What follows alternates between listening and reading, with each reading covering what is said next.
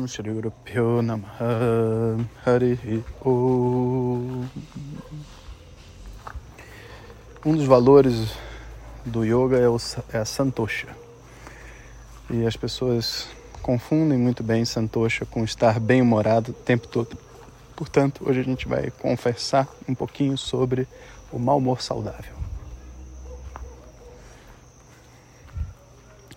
Então, o yoga é conhecido por ter vários, é, várias práticas, né, sadhanas, e muitas vezes chamadas de valores, mas não são valores.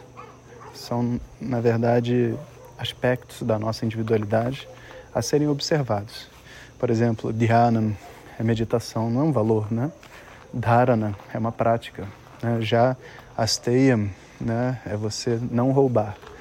Para falar a verdade, todos essas, esses itens que existem dentro do, dos tratados de yoga, eles são muito mais um direcionamento para a gente, é, como se diz, para a gente checar se a gente está num caminho de luz, sabe? Do que para a gente fazer uma lista de, de, de coisas para ver se a gente está seguindo ou não, sabe? Não são tipo mandamentos ou valores, nem nada assim. Dentre essas, esses itens, tem uma palavra que aparece de vez em quando chamada santosha. E santosha né, é, é muitas vezes interpretado como estar feliz, estar de bom humor, estar alegre. E isso, na verdade, é uma, uma, um engano né, que muitas vezes a gente é, abraça porque a gente tem a experiência de quando a gente está feliz, a gente está alegre, está positivo, né? E a gente começa a achar que uma pessoa espiritualizada, ela está sempre alegre e sempre positiva. Mas isso não é verdade. Então, pessoa que fica rindo o tempo inteiro, como meu mestre dizia, é um palhaço. Né? E uma pessoa que está alegre o tempo inteiro é também chamado de um bobo alegre. Porque alegria, felicidade, ironia, risos, todas essas coisas têm um lugar para acontecer um tempo, um propósito. Se você chegar no enterro e fazer uma piada, você é inconveniente, sabe? E se você chegar numa festa de aniversário e ficar de cara amarrada, você também é inconveniente. Então, todas essas, essas sensações, comportamentos e estados mentais, eles têm uma, uma, uma proposta de existir dentro de um determinado contexto. Tendo dito isso, Santosha, que é você encontrar o bom humor da vida, sabe? O positivismo, mas não positivismo barato, mas o positivismo conquistado mesmo por uma vida de desapego, de consciência, sabe? De ter um propósito maior.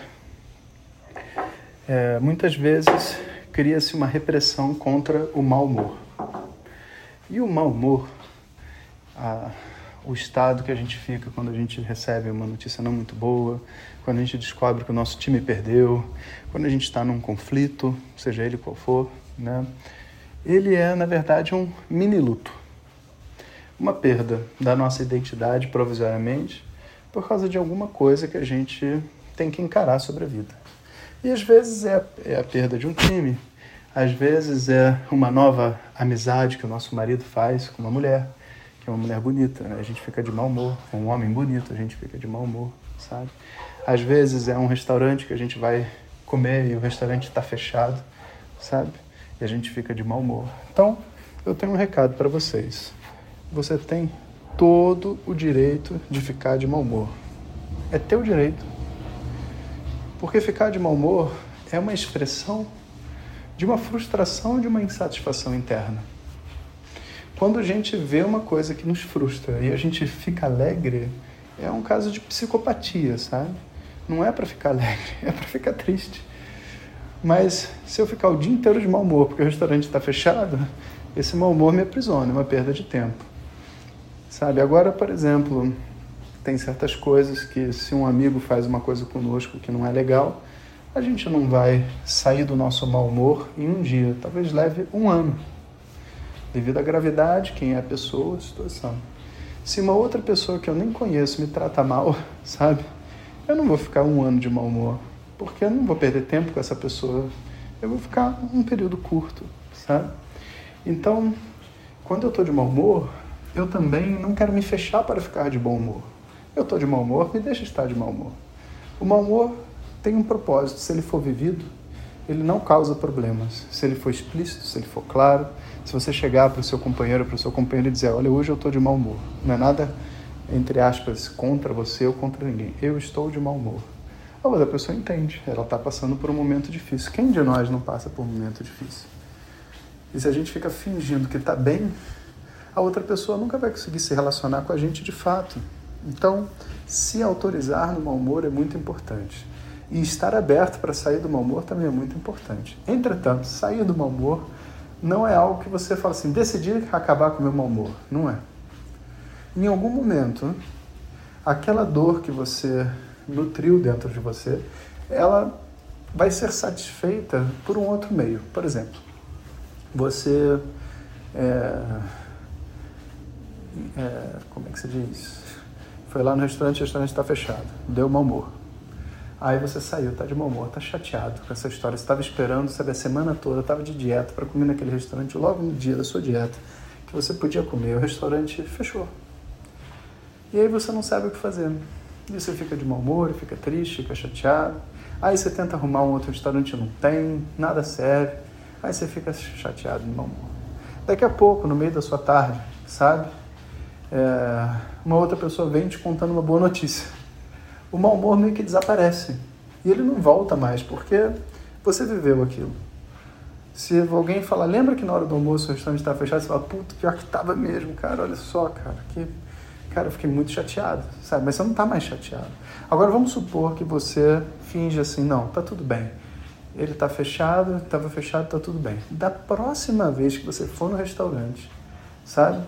Que você lê lá na placa do restaurante aberto de segunda a sexta e você sexta-feira passada foi estava fechado, você vai falar sexta-feira estava fechado, hein?